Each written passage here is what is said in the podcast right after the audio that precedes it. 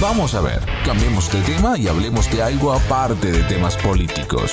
Decidido pues, cuestión aparte.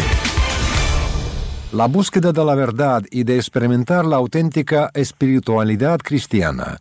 Eso es lo que le llevó a la fe ortodoxa Gabriel Aguilera Moreno, misionero de la Iglesia Ortodoxa Rusa en Ecuador. En entrevista con nuestro compañero Víctor Ternovsky, Aguilera Moreno constató que la participación de los filigreses en la vida de la Iglesia es cada vez más activa, algo que tiene que ver también con la simpatía que genera Rusia. Bueno, Víctor, antes que nada, un cordial saludo. Para mí es una gran alegría compartir contigo en este espacio. Agradezco también a este prestigioso medio, Sputnik News, por la oportunidad para contar un poco acerca de nuestra diócesis ortodoxa rusa y el trabajo misionero que se realiza en esta parte del mundo, para gloria de Dios. Respondiendo a tu pregunta, tenemos que decir que la presencia de la Iglesia ortodoxa, por supuesto, minoritaria, es muy importante y antigua, ha ganado espacio poco a poco con la ayuda de Dios y el trabajo de nuestros jerarcas y nuestro clero.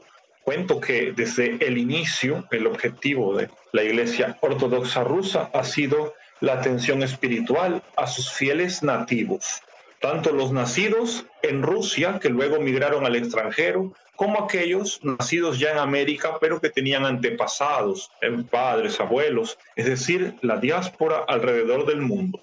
En América contamos hasta ocho grandes olas migratorias, en los Estados Unidos, por ejemplo, tiene presencia desde hace casi tres siglos.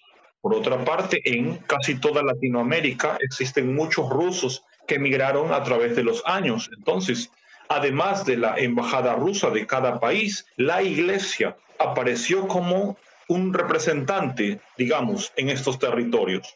En primer lugar, fueron los sacerdotes de la iglesia ortodoxa fuera de Rusia, que conocemos en inglés por sus signos de Rokor. Por supuesto, estamos hablando en los tiempos en que en Rusia había el comunismo, entonces el patriarcado de Moscú se encontraba bastante limitado en este sentido de difundir la fe, incluso dentro de sus fronteras.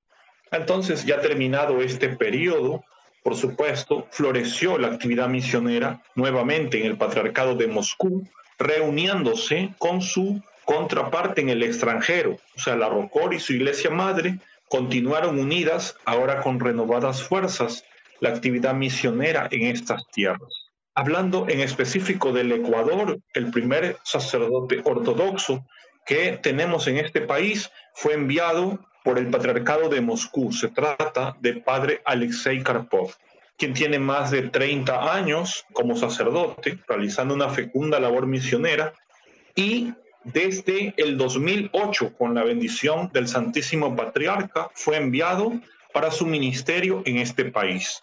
Así que estamos hablando de que la presencia ortodoxa rusa oficial en el Ecuador tiene ya más de 13 años.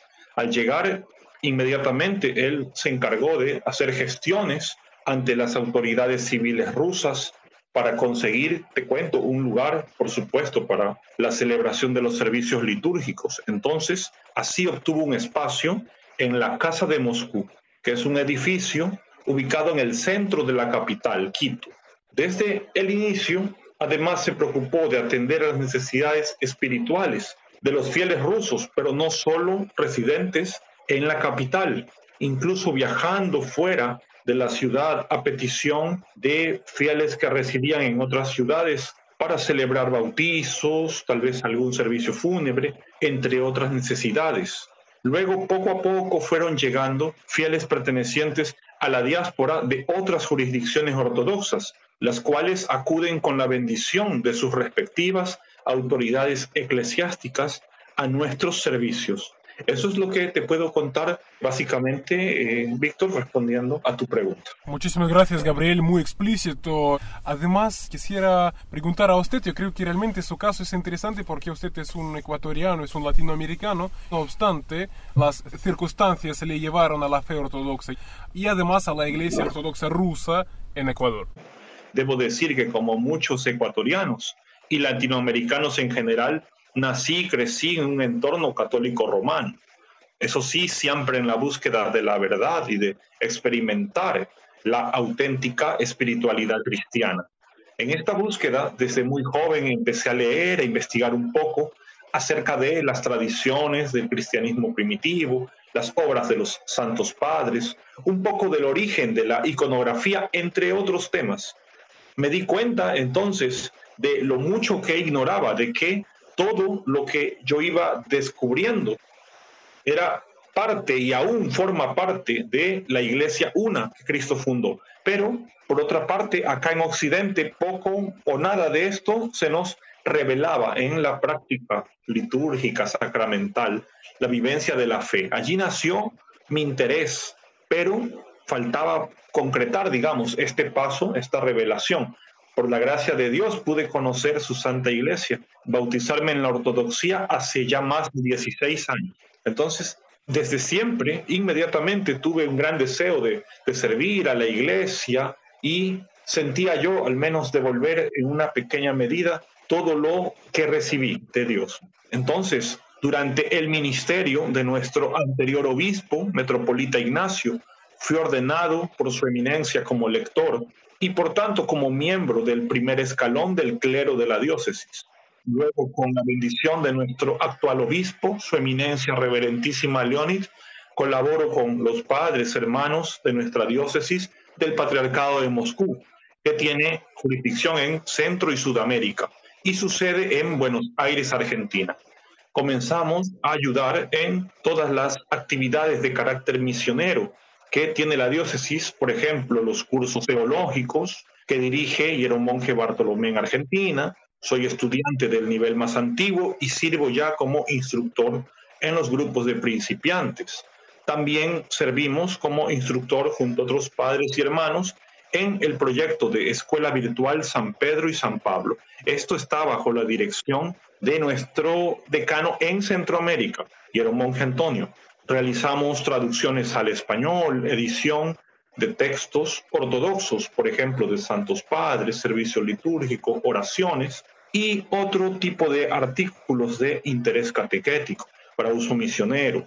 Se realiza también colaboración en grupos de oración que padres de la diócesis en diferentes países realizan, que están abiertos a todos los interesados en participar, inclusive no ortodoxos, simpatizantes de la fe. Rezamos por nuestras necesidades y sobre todo para agradecer por Dios. Y por último, Víctor, yo quisiera comentar, porque me parece que esta fue una de las iniciativas máximas o que nos ha dado una mayor masificación del mensaje, que es la página misionera que creamos en Facebook, Caminar con Cristo en la Ortodoxia, en el cual difundimos la labor de todos los sacerdotes, el clero de la diócesis y compartimos, sobre todo para la población hispanohablante, pequeños materiales escritos de los santos padres, fundamentos de la fe, también algo de vida familiar, de tradiciones rusas, para tratar de llegar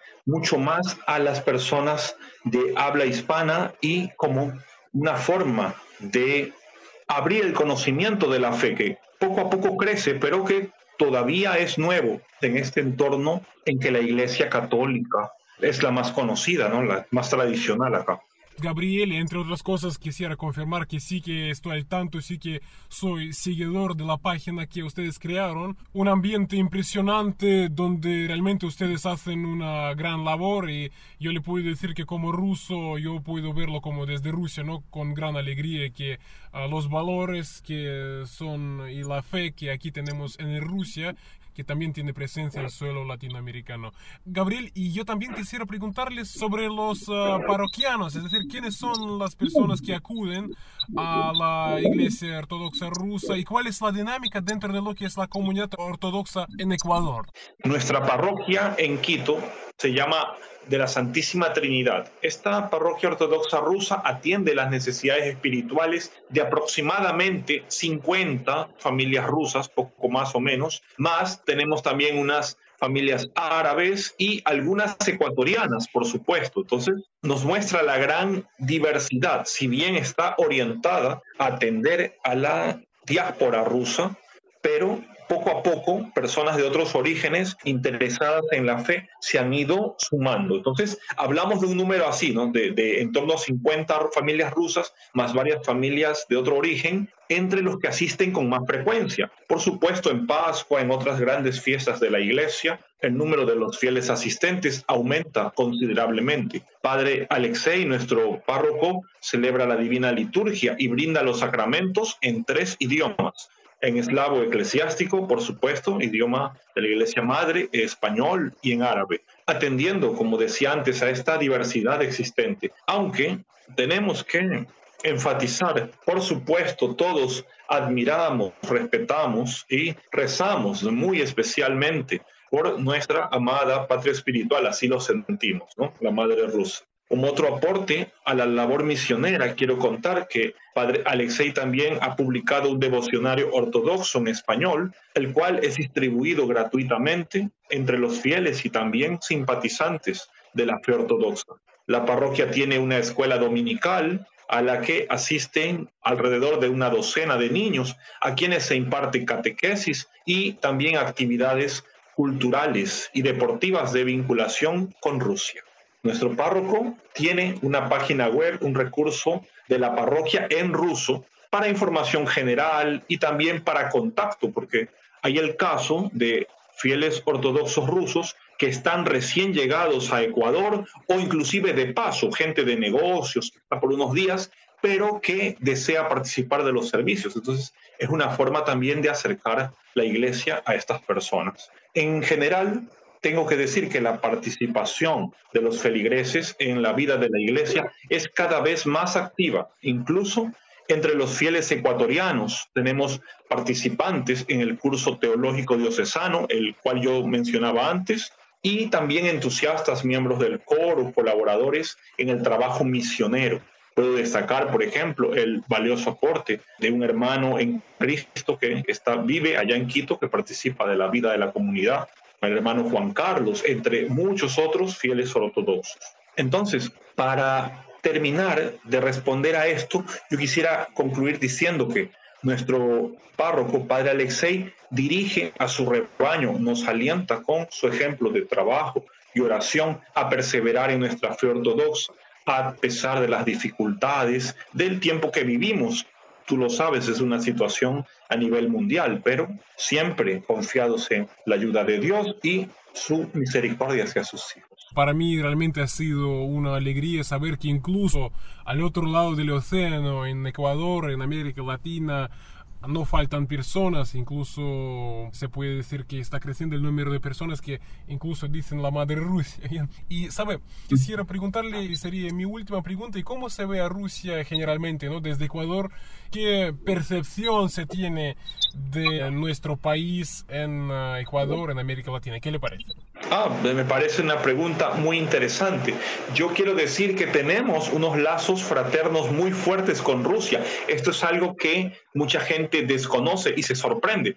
¿Cómo así? Desde la década de los 70 o tal vez antes, un gran número de compatriotas ecuatorianos realizó estudios universitarios en las instituciones rusas lo cual desde un principio favoreció este conocimiento del idioma, este acercamiento a la historia, a las costumbres rusas.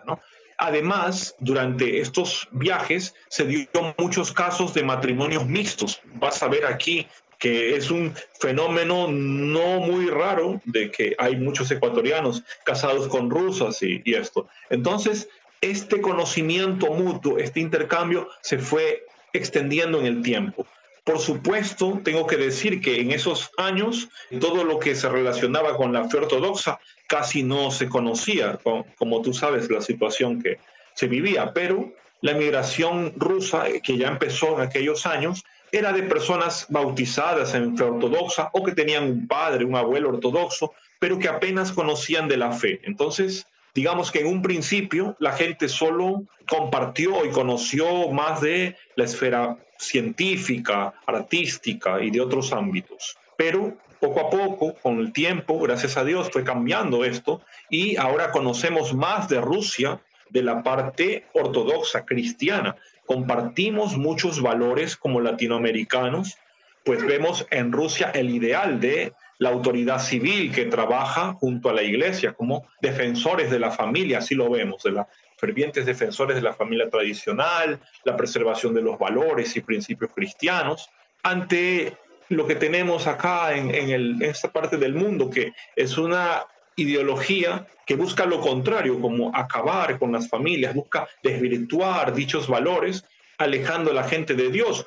Gracias a Dios, valga la redundancia, la gente está muy enraizada en su fe. Incluso quienes no son ortodoxos comparten con Rusia esa preocupación, esa defensa del cristianismo y es algo que nos une. Entonces, yo quisiera decir que cada vez más gente va descubriendo que Rusia no solamente es un país con una rica historia, un gran legado cultural, científico, arquitectónico, sino que además podemos hablarlo así, con estas palabras, se convierte en una reserva moral, espiritual, que puede aportarnos mucho al mundo de estos tiempos por la crisis de fe y de valores que se viven. Esto es básicamente lo que te puedo decir, la percepción que se tiene acá. Es bastante positiva. Sputnik. Contamos lo que otros callan.